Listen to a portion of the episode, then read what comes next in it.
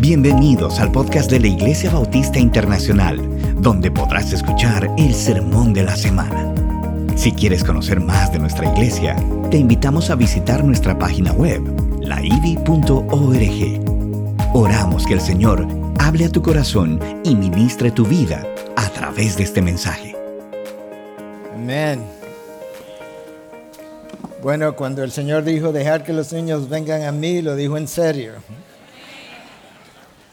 Y a nosotros solamente nos toca replicarlo, de manera que creo que ha sido hasta ahora un buen tiempo, un buen tiempo de alabanza, de adoración a nuestro Dios, de reflexión. Yo espero que mientras cantaba tú estuvieras reflexionando al mismo tiempo, porque esa es la realidad. Mientras más puedas reflexionar acerca de lo que cantas, pues mejor será tu espíritu de, de adoración. Y esa es nuestra intención con cada uno de ustedes.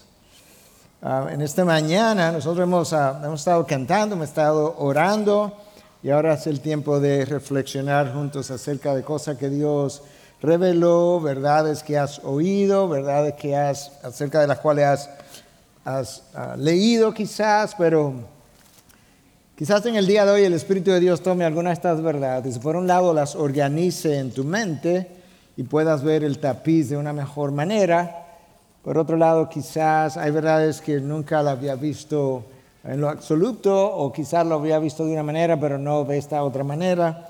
Y es mi oración que el Espíritu de Dios pueda guiarnos a través de esta predicación. Y con eso vamos a orar un momentito. Padre, gracias por tu palabra. Nos diste la palabra escrita, pero nos diste la palabra, ah, la palabra en vida, vida en Cristo Jesús. Nos diste a tu Hijo y Él es la palabra, Él es el logos, el logos de Dios, que existía desde el principio, que estaba con Dios, que de hecho era Dios. El logo que se encarnó y vino lleno de gracia y de verdad y que habitó entre nosotros. El logos que para filósofos de la antigüedad era la mente de Dios, el raciocinio de Dios, dándole orden a todo lo que existía, pero nosotros ahora le hemos conocido mejor. De todas maneras, Dios, te pedimos que por medio de tu Espíritu tú ordene nuestra razón ahora, pero que la conecte con tu mente y que conecte nuestro corazón con el tuyo, de manera que la predicación no simplemente sea enseñanza, sino que sea un tiempo devocional que contribuya a alimentar nuestra devoción a ti, oh Dios. En Cristo Jesús. Amén. Amén. Bueno, cada cierto tiempo ocurre lo que ocurrió esta vez, y es que el 25 de diciembre coincide ah, con el día del Señor, el día de la Navidad, y algunos han visto esto como una inconveniencia, pero para mí, qué mejor forma de celebrar el día que Dios entró al mundo en el día del Señor, ¿no te parece? El día del Señor para celebrar la entrada del Señor al mundo. De manera que para mí no hay mejor ocasión que esta. La, realidad es que sin la encarnación no tenemos ninguna otra motivación de celebración. Sin la encarnación no tenemos motivación de celebración. De manera que yo creo que debería ser de gran gozo el hecho de que podamos reflexionar acerca de la encarnación de Cristo en el día del Señor. Algo que los ángeles que se aparecieron a los pastores en el campo dijeron que traían buenas nuevas de gran gozo que serían para todo el pueblo, de gran gozo. Ah, en, aquella noche los, los, pastores no tenían la menor idea de lo que estaba ocurriendo, lo que estaba pasando. Ah, se atemorizaron y los ángeles dijeron, tranquilos, paz a los hombres de buena voluntad. Si tú supieras de qué te vamos a hablar, es una, de antemano te decimos, es una gran noticia y es de gran gozo. De manera que una, una forma de celebrar el próximo 24 de diciembre, porque ya pasó en la noche cuando te reúnes en familia, es tomar porciones de cada evangelio y leerla con tu familia, con el grupo que estés, de manera que puedas tener una mejor idea de qué es lo que todos estamos celebrando.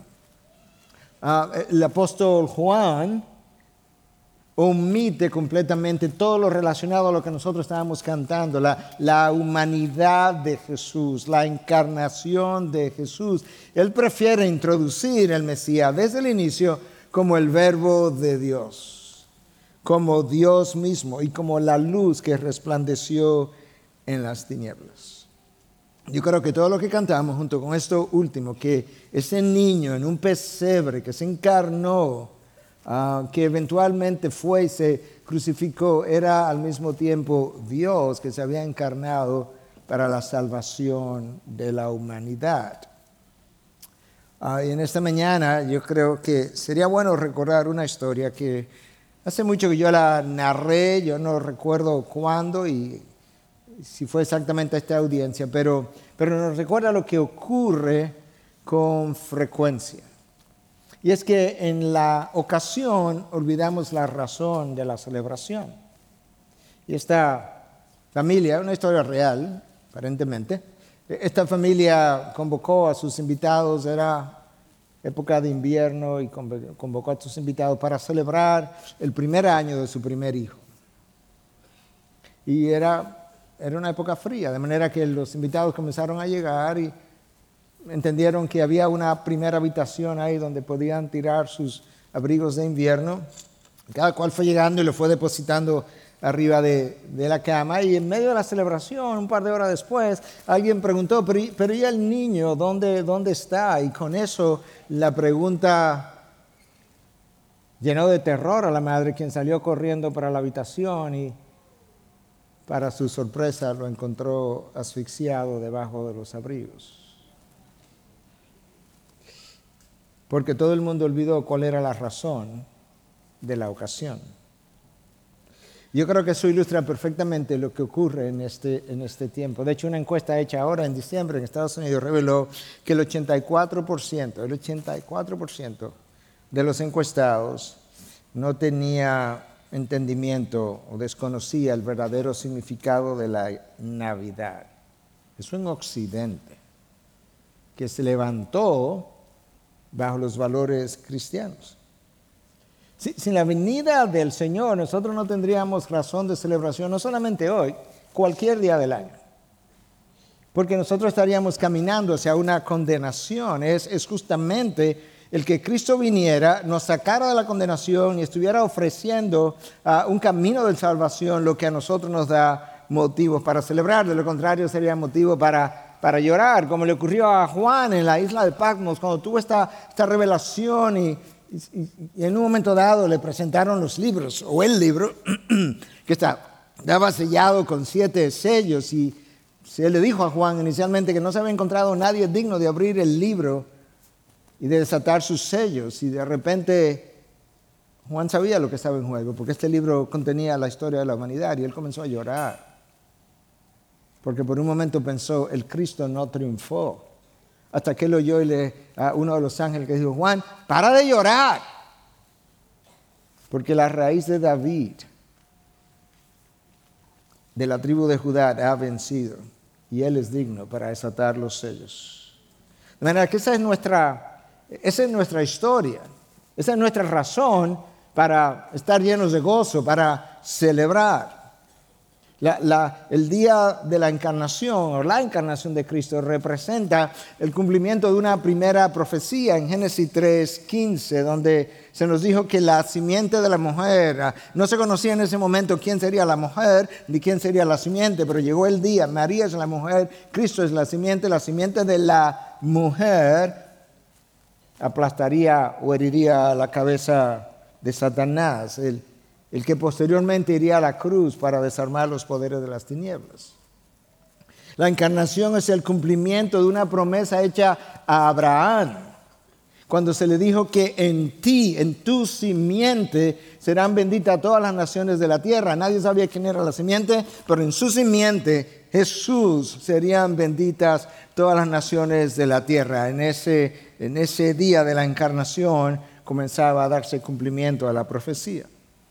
Es el inicio del rescate de todo lo que se había perdido, como Cristo declara en Lucas 19, 10. La, encarnación ocurrió para que Jesús pudiera venir, como él mismo dijo, para, hablar la verdad. Cantamos acerca de que la verdad de Cristo es quien me ha libertado.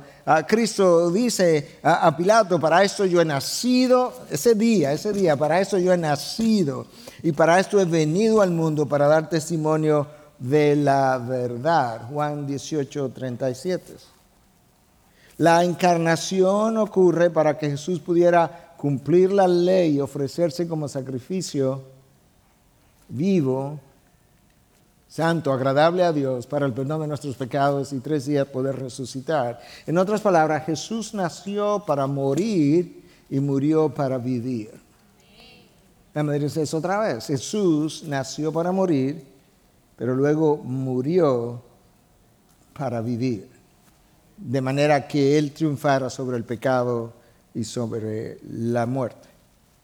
A pesar de la importancia que tiene la encarnación, no todo el mundo ha respondido a la verdad detrás de la encarnación.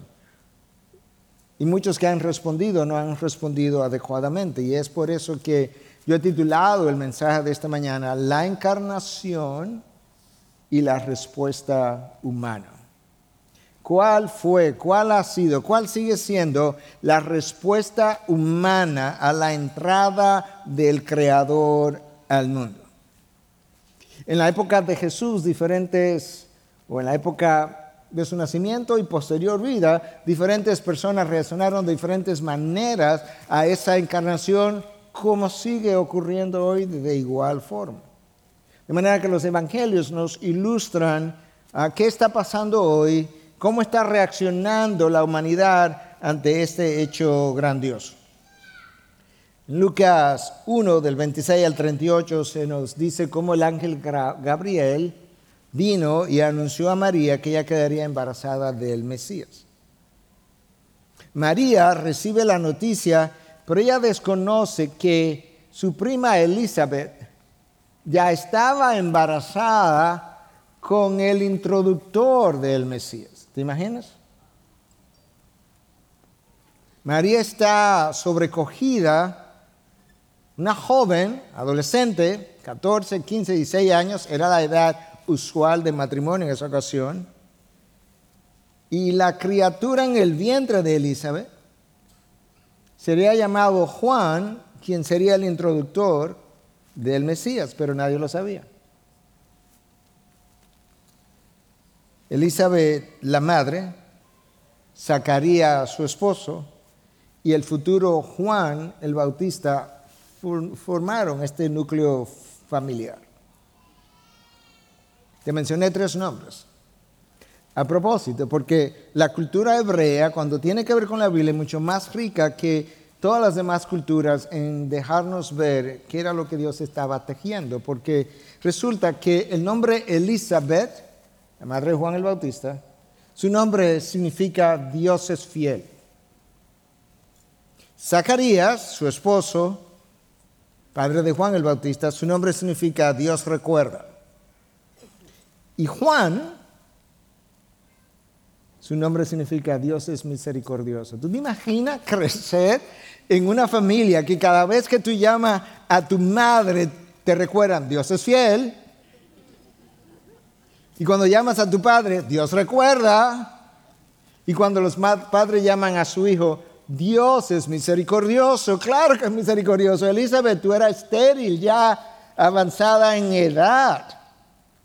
Y no tenían hijos. Y Dios, que es fiel, a través de el mismo nombre, Elizabeth le está diciendo, yo no falto mi palabra, Elizabeth.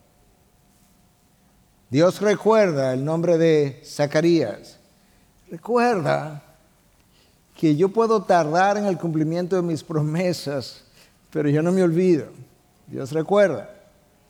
Y la muestra de que yo soy fiel y de que Dios recuerda es tu hijo cuyo nombre significa Dios es misericordioso. Wow. Dios revela su carácter aún en los nombres de los personajes bíblicos. En la, en la narración, vamos a leer pronto, era parte de la narración, pero algunas porciones tengo que introducirla porque el tiempo no nos daría, pero en la narración hay dos mujeres. Hay una joven, adolescente, María, y una mujer muy avanzada en edad. Perdón. Esas dos mujeres, perdón,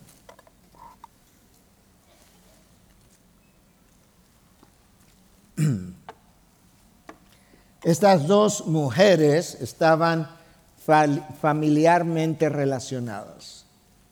Eran primas.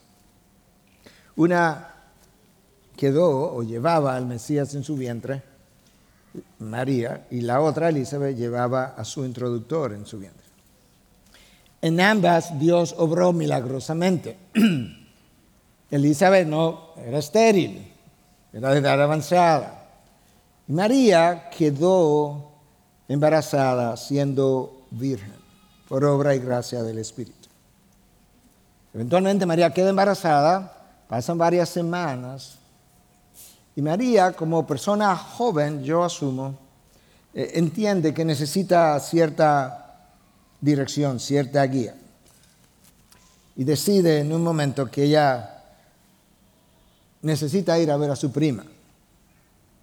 María no sabe que su prima está embarazada, pero ella es joven y ella sí está embarazada y posiblemente quería una ayuda de una mujer mayor. Esto es lo que el texto de Lucas 1 nos dice, del 39 al 45. En esos días, María se levantó y fue apresuradamente a la región montañosa, subraya esa palabra, montañosa, a una ciudad de Judá y entró en casa de Zacarías y saludó a Elizabeth.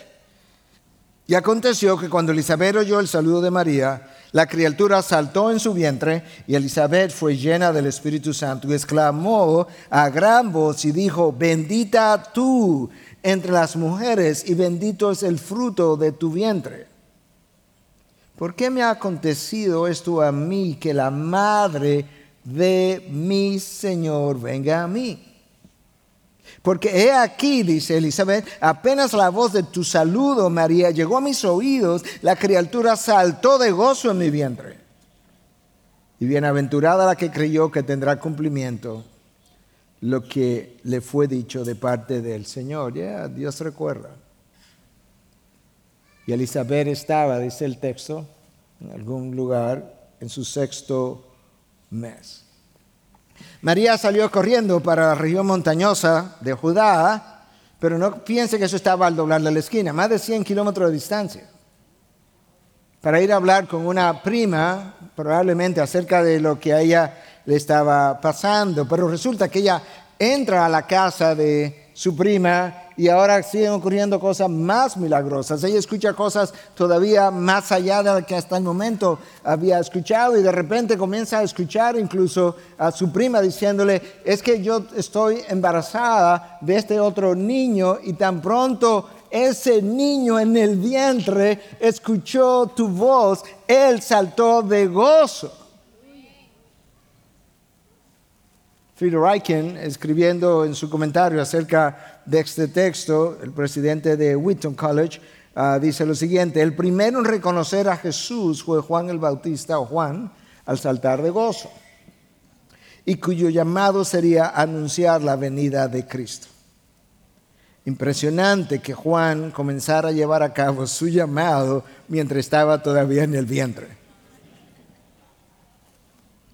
Otro autor, Maximus de Turín, citado por Reichen, agrega que Juan el Bautista confesó la venida de Cristo con movimientos de gozo mientras estaba en el vientre de su madre.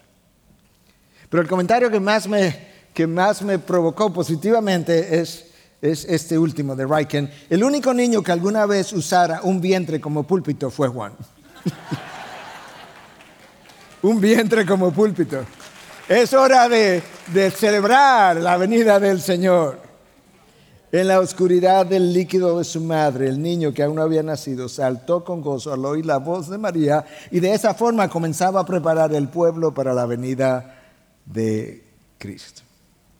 Es una forma poética de expresar esto de que el vientre fue su púlpito, una realidad, y es que aún como en su estado fetal, para aquellos que piensan que el feto no es vida. En su estado fetal, él fue capaz de oír la voz y obviamente por inspiración de Dios responder con gozo y reconocer que algo milagroso estaba ahí ocurriendo. Ah, nosotros tendemos a oír o a leer esta, esta narración una y otra vez y, pasamos por alto mucho del tapiz que Dios venía tejiendo. Porque cuando tú lees en el Antiguo Testamento, hay seis, mujeres estériles mencionadas que eventualmente dieron a luz. Está Sara, la esposa de Abraham, Rebeca, la esposa de Isaac, Raquel, la esposa de Jacob. Tú sabes de quiénes estamos hablando, ¿verdad? Ana, cuyo, la, madre del profeta Samuel. La esposa de Manoa, la madre de Sansón, cuyo nombre no nos es dado. Y la Sulamita, la mujer estéril por quien Eliseo oró, tuvo un hijo, se le murió y Eliseo luego oró a Dios y él lo resucitó. Dios obró milagrosamente en las esposas de Abraham, de Isaac y de Jacob para vencer su esterilidad, porque de ahí venía el Mesías. Si Dios tiene que vencer la esterilidad de una mujer, de tres mujeres o de más, Dios lo hará, pero su promesa será cumplida. El Mesías llegó a través de tres mujeres estériles, Sara, Rebeca, Raquel su árbol genealógico cruza esas tres mujeres. Y eso nos recuerda que nuestro Dios hace florecer aún al desierto. Aún al desierto. Él es quien llama las cosas que no son como si fueran. En el Nuevo Testamento Dios venció la esterilidad de Elizabeth para traer al introductor del Mesías. Y a través de estas historias, Dios estaba entretejiendo un tapiz para demostrar su fidelidad a su palabra y a su pueblo. Estas historias milagrosas.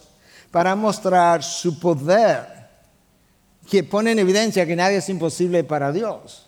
Estas historias que muestran su misericordia, porque todas estas mujeres estaban en estado de tristeza y probablemente vista con malos ojos en la antigüedad, pero Dios pero Dios. Y todavía más milagroso aún fue la concepción de María en estado de virginidad para traer a Jesús. El nombre de Jesús no le fue dado simplemente porque era considerado algo, no sé, hermoso, atractivo en esa época. No, no. Eh, eh, con Dios todo tiene un significado en esta cultura hebrea. El nombre de Jesús significa Jehová salva o Jehová es salvación. El hecho de que José no participara en la concepción de Cristo, en la concepción de María, es una muestra más de que la salvación es completamente del Señor, como ya ha sido señalado en los salmos. Aquí no hubo participación ah, de, de José en cuanto a lo que era la concepción de la vida de Jesús.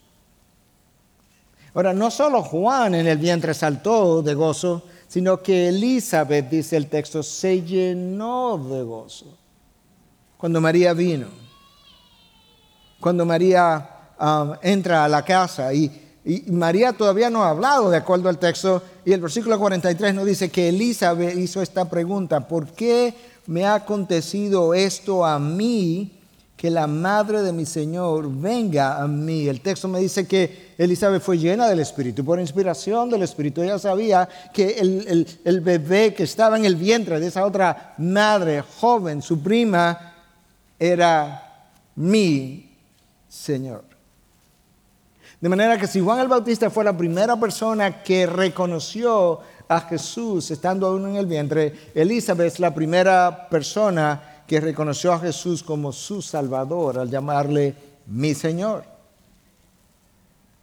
Elizabeth llena del Espíritu, María llena del Espíritu, y cuando María se llena del Espíritu, ella elabora el canto conocido como el Magnífica, que el pastor Joel expuso excelentemente hace un par de domingos atrás. Ese es el, canto que no vamos a exponer hoy, obviamente, que, que, aparece en Lucas también, capítulo 1, del versículo 46 al 55. Es una canción, es un himno que comienza diciendo, mi alma engrandece al Señor. María es la próxima persona que está reconociendo a este bebé como su Salvador, porque ella, al igual que el resto de la raza humana, comparte su, nuestra naturaleza pecadora. Ahora, cuando María compone el Magnífica, María, hmm, María nos da una, una lección de lo que implica conocer la palabra. Porque en una canción o himno relativamente corto, María cita del Génesis, Deuteronomio, Primera de Samuel, Segunda de Samuel, Job, Salmos, Isaías, Ezequiel, Miqueas, Habacuc y Sofonías. De diez libros del Antiguo Testamento de, de inspiración, de cosas que ella había escuchado. Probablemente María no, no tenía una Biblia con toda seguridad. María no tenía una Biblia. Ella había escuchado oralmente a sus padres, oralmente, instruirla en la palabra de Dios, memorizar la palabra de Dios, hasta el punto que cuando ella va a expresarse en canción, en adoración, en, oración a, su, a su Dios, ella cita diez libros del Antiguo Testamento. ¿Te imaginas lo que implica crecer en una casa así? Donde tú haces algo y te corrigen con algo de Deuteronomio. ¿O te recuerdan algo de los salmos? ¿O estás sufriendo y te dicen algo de Job? María se regocijó en su corazón desde que Jesús estaba en su vientre. Y gozo, hermano, gozo la respuesta natural de todo ser humano que ha recibido a Cristo. Es la respuesta natural, no es algo que hay que producirlo, no, no, es la respuesta natural. En el tiempo, las cosas fueron avanzando y a través de una serie de eventos que no tengo tiempo para exponer, José y María terminan en Belén. Recuerda que estamos reflexionando acerca de las diferentes respuestas humanas a la encarnación de Jesús. Y cerca del área donde ellos terminaron, donde María terminó dando luz, habían pastores en las afueras. Una de las razones por las que entendemos que Cristo no vino en una época de invierno es justamente porque los pastores no estaban en las afueras con sus ovejas en el invierno, como si estaban estos. Mientras ellos estaban ahí, esto es lo que leemos de Lucas 2, del 9 al 14. Y un ángel del Señor se les presentó y la gloria del Señor los rodeó de resplandor y tuvieron gran temor. Mas el ángel le dijo, no temáis, porque aquí os traigo buenas nuevas de gran gozo que serán para todo el pueblo, porque os ha nacido hoy en la ciudad de David un Salvador, que es Cristo el Señor. Y esto os servirá de señal. Hallaréis a un niño envuelto en pañales y acostado en un pesebre. Y de repente apareció con el ángel una multitud de los ejércitos celestiales alabando a Dios y diciendo, gloria a Dios en las alturas y en la tierra paz entre los hombres en quien Él se complace. La gloria resplandeció aquella noche sobre los pastores. Y las buenas nuevas de gran gozo terminaron produciendo ese gozo en ellos. Gozo, cantos, gloria, cantos de alabanza son tres reacciones naturales en el ser humano que acompañan frecuentemente al personaje Jesús. Y Jesús mostró su gloria en ocasiones, leemos, como cuando convirtió el agua en vino. Y la gente se llenó de gozo. Y María cantó el Magnífica y Zacarías el Benedictus. Y Simeón cantó su otro canto. Los ángeles aparecieron a los pastores y aparecieron rodeados de gloria. Los pastores fueron a Belén y cuando llegaron reaccionaron en, respondieron en adoración a lo que vieron. María respondió, como ya mencioné, con gozo cantando. Pero María no solamente se llenó de, gozo, María, María, tiene un sentido de, de asombro y atesoraba todas esas cosas en su corazón. Y aunque el texto no nos da los detalles, realmente María estaba pensando, ¿y este niño, hmm, cómo será? ¿Cómo será criar a Dios hecho hombre? ¿Tú te imaginas responsabilidad? ¿Cómo, será criar a un niño perfecto? Que si corrección va a haber, probablemente él te corrija a ti como madre. María estaba asombrada, ya no estaba como pensando que ya lo merecía, no. E, eso es una de las cosas que al ser humano de hoy le falta, es, asombro. Porque el asombro es la respuesta natural del ser humano cuando Dios se aparece. No tengo que verlo visiblemente. Es asombro. Y si nosotros no tenemos sentido de asombro hoy, las historias se nos han hecho muy familiares. Se han vuelto viejas. Porque cada vez que Dios de alguna manera hace presente su presencia, valga la o palpable o tangible, quizás sea una mejor palabra, hay un sentido de asombro. Como le pasó a Simeón, este hombre ya viejo, que esperaba la consolación de Israel y fue liderado por el Espíritu para ir al templo el día que estaban circuncidando al Señor y lo pudo cargar en sus brazos. Pudo, darle gracias a Dios por, por tener a Dios hecho hombre en sus brazos. Y pudo decirle a Dios, ya, ya yo me puedo morir, ya me puedo ir, Señor, ya yo vi lo que esperaba. O el sentido de asombro que llenó a Ana, la otra, la, otra mujer entrada en edad, que estaba en el templo, coraba, ayunaba, esperando la, la salvación de Israel. Y cuando vio a Jesús se regocijó con él. ¿Te imaginas lo que implica tener al creador de la humanidad? Jesús fue a través de quién fue todo creado. Tener al creador de la humanidad en tus propios brazos. ¿Te imaginas lo que fue tener a la luz del mundo en la oscuridad del vientre? ¿Te imaginas por un momento que aquel que multiplicó los panes, a la hora de nacer lo acostaron en un pesebre, que es un cajón donde comen los animales? Dios hecho hombre. Y nosotros continuamente pensamos que no nos merecemos o esta condición o aquella situación o por donde estoy atravesando. Y Dios dice, mi hijo nació en un cajón donde comen las bestias, donde comen animales comunes y corrientes. El tiempo pasó, Jesús comienza a crecer. Y ya estando en la casa, tiempo después llegaron unos magos, según la traducción. Realmente eran astrólogos, gente que hoy en día algunos pudieran ser considerados astrónomos, pero gente que observaba el cielo, pero algunos de ellos eran más astrólogos que astrónomos incipientes, porque llegaban a todo tipo de conclusión observando los astros y fueron guiados por una estrella, por Dios, fueron dirigidos por Dios para llegar hasta Belén. Los, magos, en la, en, la, representación del nacimiento de Jesús, cada vez que tú ves los tres magos ahí, no, ellos no estaban en el pesebre, ellos no llegaron a esa época. Llegaron mucho tiempo después, quizás hasta dos años después. Recuerda que Herodes, cuando quiso mandar a matar a Jesús, mandó a matar a todos los niños por debajo de dos años lo que nos da una idea de que ya un buen tiempo había pasado. Y estos magos llegaron a Jerusalén, y eventualmente a Belén. Y cuando llegaron a donde Jesús estaba, le adoraron y trajeron oro, incienso, mirra. La respuesta hasta ahora ha sido extraordinaria.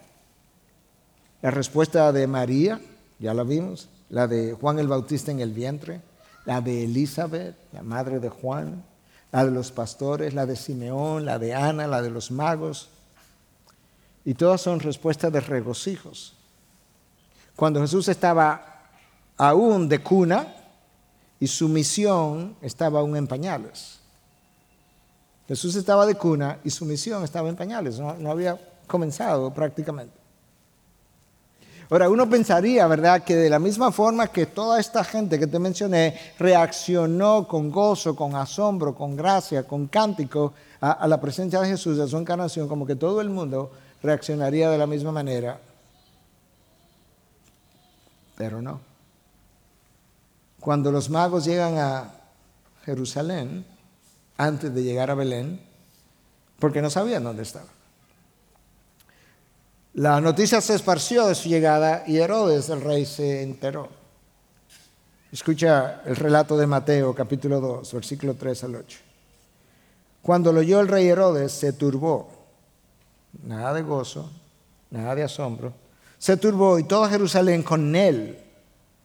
Entonces, reuniendo a todos los principales sacerdotes y escribas del pueblo, indagó de ellos dónde había de nacer el Cristo. Los principales sacerdotes y los escribas, la gente entendida en las profecías acerca del Cristo, fueron llamados, convocados por el rey. ¿Dónde se supone que debe nacer el Cristo?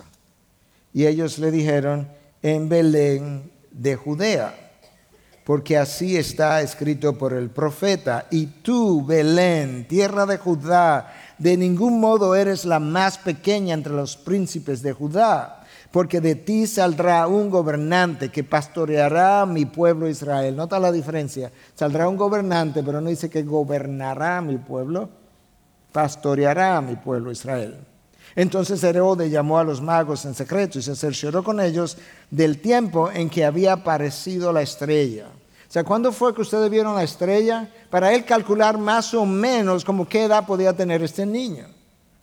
Y enviándolos a Belén, dijo, ir y buscar con diligencia al niño, y cuando le encontréis, avisadme para que yo también vaya y le adore. La hipocresía es muy vieja, y la maldad también.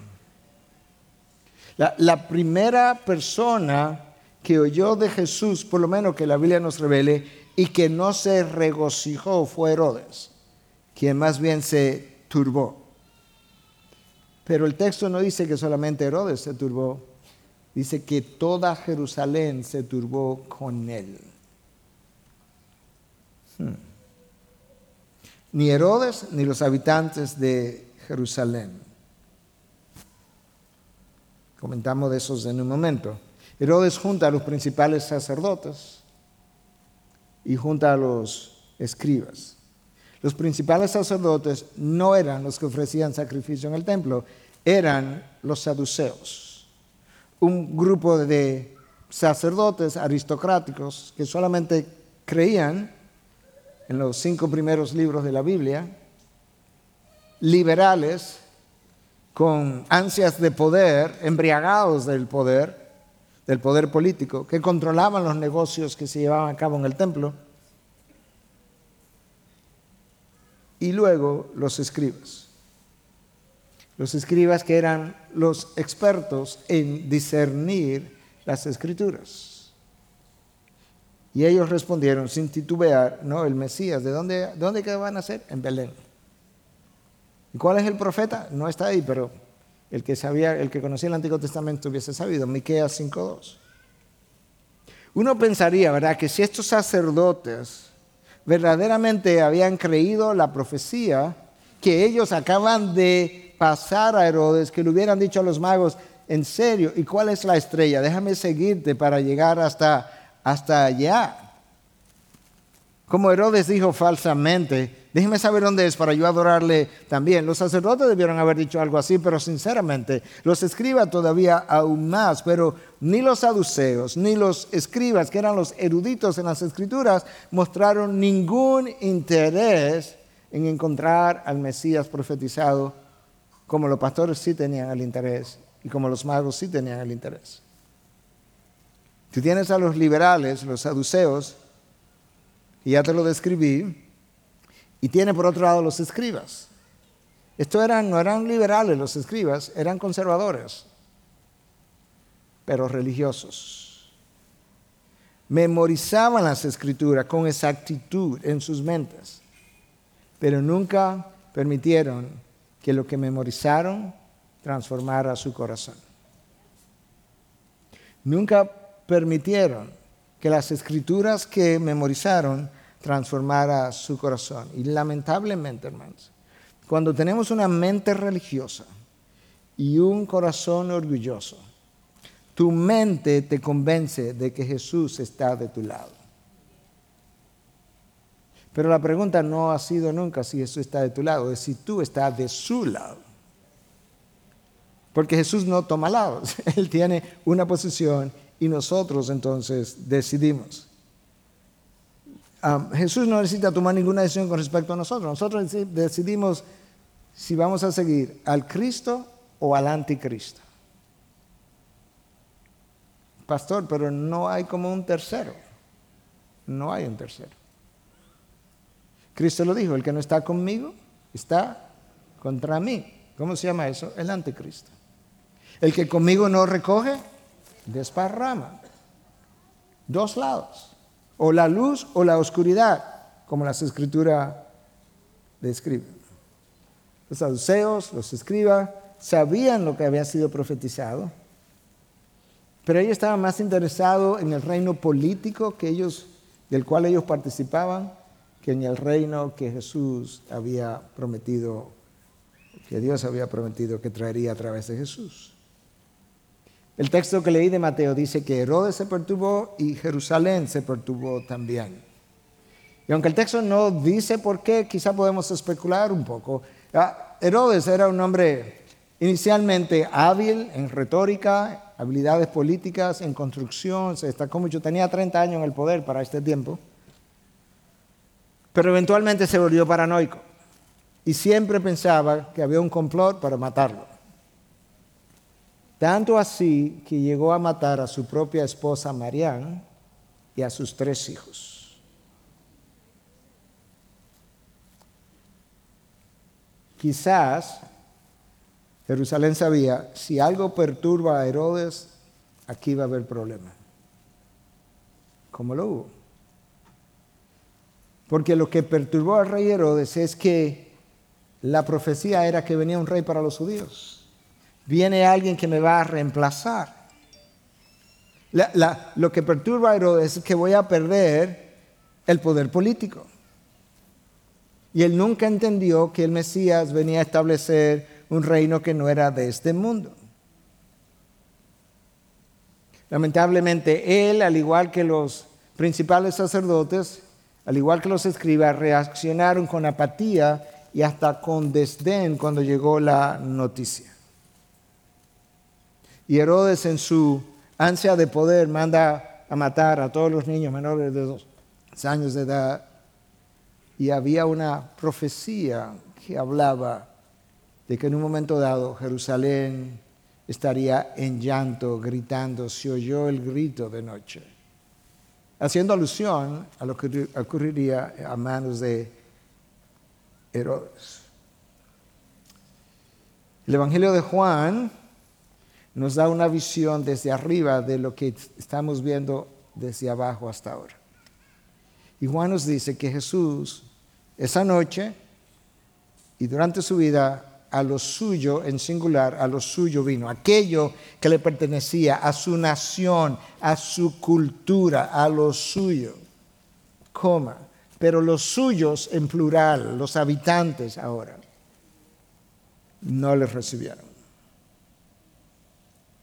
Eso explica por qué Jesús, no, no tengo el tiempo hoy, pero por qué Jesús en otro momento más adelante increpa, confronta a las ciudades de Corazín, Bethsaida, Galilea y le dice, si en ti se hubiesen hecho los milagros, ah, o mejor dicho, si en Sodoma y Gomorra se hubiesen hecho los milagros que se hicieron en ti, se hubiesen regocijado, hubiesen creído.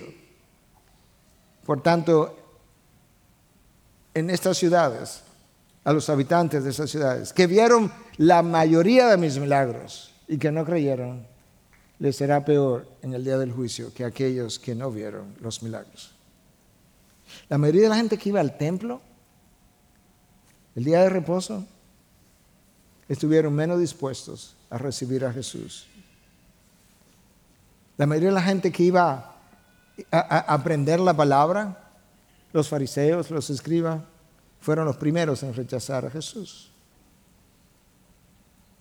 Porque una vez más, el conocimiento tiende a enorgullecernos y pensamos que conocer la verdad nos hace libre. No, mucha gente conoce la verdad, es vivir la verdad lo que muestra que ya no nos fuimos hechos libres. Porque hasta entonces es la, es la esclavitud del pecado que no me permite vivir en libertad. De manera que yo necesito conocer la verdad, pero yo necesito vivir la verdad. Y cuando vivo la verdad es la evidencia de que ya Jesús me ha hecho libre. Y entonces en Él hay libertad. Él ha roto mis cadenas. Y Él me ha dado vida nueva. Y al que el Hijo del Hombre hace libre es verdaderamente libre. Al que el Hijo del Hombre hace libre es verdaderamente libre. La encarnación representó la entrada de la libertad de los hombres. Porque hasta ese momento Pablo escribe a Timoteo y le dice cómo, cómo han sido las cosas. Porque hasta que eso ocurra, dice que Satanás nos ha tenido como esclavos para hacer su voluntad. Lucas presenta a Jesús, leímos de Lucas, como, como hombre y como el salvador de todos los hombres ya sean ricos o pobres, ah, analfabetos o muy sabios, muy conocidos, de renombre o desconocidos, judíos o gentiles, amos o esclavos, todos son bienvenidos, porque al pie de la cruz todos somos iguales. ¿Qué somos? Personas condenadas en pecado, alejados de Dios, a menos que hayamos encontrado, o Cristo nos haya encontrado en el camino y nos haya dado libertad. Mateo presenta a Jesús como rey. Ese es el problema de Herodes. Es que no me lo han presentado como eh, llegó un escriba, se encarnó un escriba, se encarnó un rabino más, no, se encarnó el rey de Israel. ¿Y qué va a pasar con el rey Herodes? Tú puedes ver que no todo el mundo respondió adecuadamente a la encarnación, no todo el mundo responde hoy apropiadamente a la encarnación de Jesús. De hecho, una gran cantidad de la humanidad rechaza lo que Herodes rechazó, lo que los escribas rechazaron, lo que los sacerdotes de ese entonces rechazaron. Juan, el evangelista, ya no Juan el Bautista, Juan el evangelista, cuando narra su historia en su Evangelio, como ya le mencioné, nos da una idea desde arriba de lo que esa noche estaba pasando. Porque recuerda, todos los eventos tienen dos lecturas, hemos hablado de eso en múltiples ocasiones, la de aquí abajo y la de allá arriba.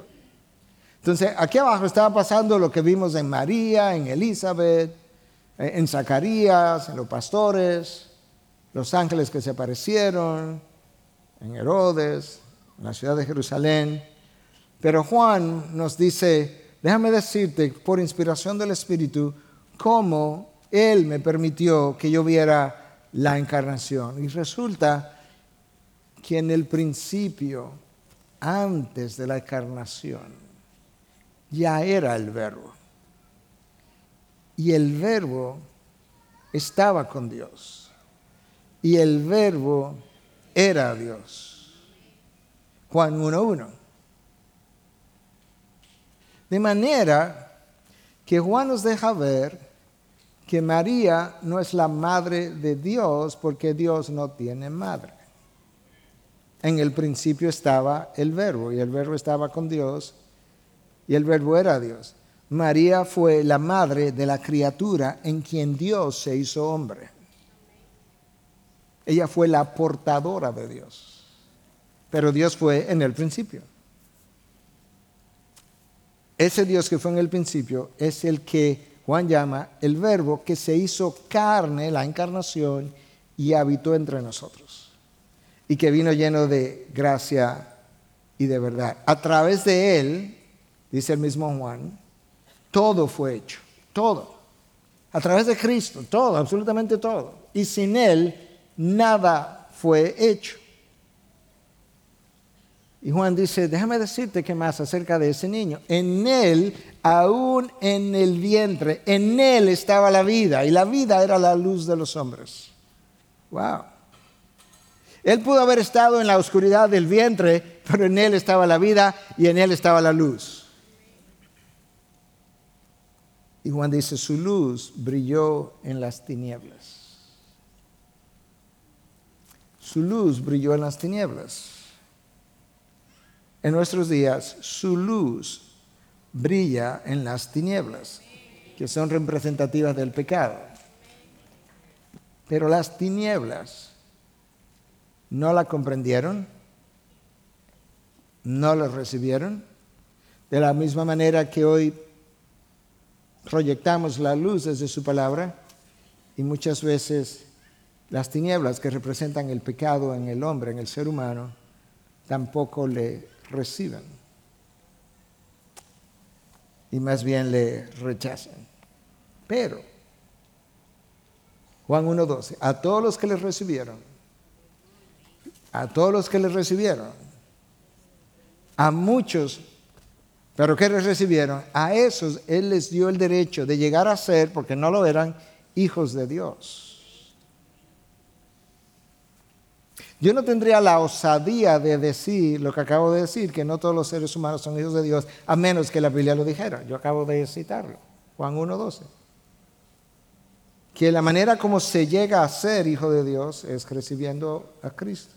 Las tinieblas no lo recibieron, pero a todos los que le llegaron, todos los que le, sí le recibieron, que se reconocieron como pecadores, en necesidad de perdón por medio del sacrificio de Cristo, a eso Dios les dio el derecho, porque no lo tenían, de llegar a ser, porque no lo eran, hijos de Dios, es decir, a los que creen en su nombre. Fin del versículo 12. De manera que, trayendo mi mensaje a conclusión, para los que no creen, Jesús es la luz que resplandeció en el camino y los dejó en oscuridad. ¿Te imaginas? Tú sabes que en ocasiones Tú has estado frente a una luz muy, muy, muy intensa y tú tampoco ves, pero sigue siendo la luz. Para los que no creen, Cristo es la luz que resplandeció en las tinieblas y los dejó en oscuridad. Pero para el que cree, Él es el camino iluminado que lleva a Dios. Para los que no creen, Jesús es la verdad que los ofende. Pastor, usted me ofendió hoy. No, la verdad que nos ofende. Pero para el que cree, Jesús es la verdad que lo liberta. Para el que no cree, Jesús es la vida que muestra que están muertos. Wow. La única manera que yo sé que hay un paciente que está muerto es porque yo sé lo que es un paciente que está vivo. Jesús es la vida que muestra que estos están muertos. Para los que no creen. Pero para los que creen, Jesús es la vida que los resucita. Para el que no cree, Jesús es la piedra de tropiezo. Pero para el que cree, Jesús es la roca de su salvación. La roca de mi salvación. Wow. Hermanos, ¿tú te imaginas lo que lo que le tomó a Dios en su sabiduría infinita pensar y armar un plan de salvación que implicara el traer a un hijo hecho hombre, a la segunda persona de la Trinidad, a través de una línea genealógica que comienza en el Génesis, después del diluvio, hay una familia y esa familia tuvo tres hijos y de esos tres hijos uno de ellos se llamaba Sem. Y de Sem vinieron los semitas, los judíos. Y de los semitas viene Abraham. Y de Abraham Isaac. Y de Isaac Jacob. Y de ahí David. Y de David eventualmente hasta llegar a Jesús. Pasando por mujeres estériles y obrando milagrosamente para traerte al Salvador del mundo y que cuando el Salvador del mundo llegara, la gente, con toda esa historia construida milagrosamente, lo rechazara porque no encajaba en su mente, en su forma de pensar, en su estilo de vida, y prefirió irse a una eternidad de condenación que a una de salvación. Esto es un día de gozo, pero el gozo está en la persona de Jesús y en lo que Él trae. es un día de salvación, pero el, día de salvación eh, eh, es un día bueno cuando yo la recibo, no cuando la rechazo. Este es un día espectacular para la fe cristiana. Este es un día extraordinario para recordar dentro del pueblo de Dios. El día que entró al mundo aquel que eventualmente me libertaría y me dejaría y me daría vida eterna y me dejaría libre por el resto de la eternidad y que en agradecimiento yo respondería con gozo y adoración. Ahí podemos ver diferentes respuestas humanas. Han habido otras, pero el tiempo no nos da. Pero recoge algunas de los mismos evangelios que nos sirven para el día de hoy también. Um, ¿Quién pudo haber soñado, pensado que un Simeón iba a tener a su Salvador en sus brazos? Simeón tiene a este bebé de ocho días de nacido en sus brazos y Simeón no sabe que el bebé que él tiene en su mano es la vida, que él es su aliento de vida, que él está vivo. Simeón estaba vivo porque el bebé tenía vida en sí mismo porque Él es la vida de los hombres y la luz de los hombres. ¿Quién pudo pensar o siquiera soñar que la salvación vendría del Señor de tal manera? Cierra tus ojos. Porque Dios no solamente salvó cuando su Hijo entró al mundo, Dios sigue salvando hoy. Y si Dios te ha traído aquí para hablarte y aclararte y darte luz y entendimiento y organizar tus ideas y al mismo tiempo para presentarte cosas que no conocías y que hoy te han servido de iluminación, quizás tú eres uno de esos o una de esas que que está aquí aclarada ahora o aclarado y que puedes decir, Señor, yo te doy gracias porque en el día en que estamos celebrando la encarnación de tu Hijo, tú me has traído luz que ha resplandecido en mi mente, en la oscuridad de mi mente, pero me ha, me ha iluminado.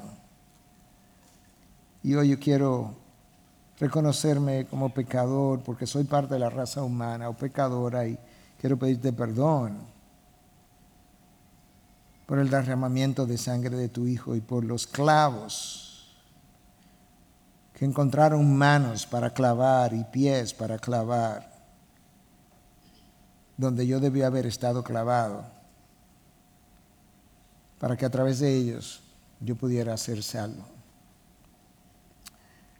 Si tú estás aquí y es tu intención entregar tu vida a Jesús de esa manera para encontrar salvación, yo te voy a pedir ahí donde estás, ah, no te voy a pedir que haga nada más, que te pongas de pie y te quedes ahí. Tú vas a orar en tu interior, tus propias palabras, como Dios te guíe. Y yo te voy a guiar desde aquí en una oración de entrega, de salvación. Ah, en, un día como hoy, si esa es tu, si es tu deseo. Y te quedas ahí. No, te vamos a pedir gracias, hermana, y delante. Alguien más que esta mañana quiere decirle, Dios, yo, yo te doy gracias por, porque tu palabra ha sido entendida. En el día, gracias ahí atrás, una o dos veces. Alguien más. Gracias. Alguien más. Gracias. Alguien más en esta mañana. Este es un día de salvación, porque de eso estamos hablando. De gracias aquí a mi izquierda, Alguien más. Gracias allá arriba. Alguien más. Antes de orar y cerrar en esta mañana. Bueno, ahí donde estás, te queda ahí mismo y tú a orar en tu interior, conforme a como Dios te guíe, pero igual voy a dirigirte desde aquí. Puedes decir ahí en tu propia palabra, Señor, agradecido o agradecida estoy de haber venido hasta aquí, escuchar tu palabra y revisar otra vez el relato de la encarnación de tu Hijo para la salvación mía y de la humanidad. En este día yo me confieso como pecador porque tu palabra dice que todos pecaron y que todos quedamos destituidos de la gloria de Dios. Yo soy uno de esos y pero esta mañana yo, yo quiero ser de otros y por eso yo te confieso, ah, o me confieso primero como pecador o pecadora y te pido perdón. El perdón que te pido es en base a la sangre que Cristo derramó para limpiarnos, para limpiar a todos los hombres. Gracias por limpiarme hoy. Gracias por hacerme tu hijo o tu hija en esta mañana. Ah, yo te declaro ahora mi Señor, mi Salvador. Te doy gracias de nuevo por todo este misterio detrás de las escrituras, a través de las cuales tú revelas todo lo que hiciste para encontrarte conmigo hoy. Gracias por la vida eterna que me regala a cambio de la vida terrenal que te entrego. En Cristo Jesús hemos orado. Su pueblo dice, amén.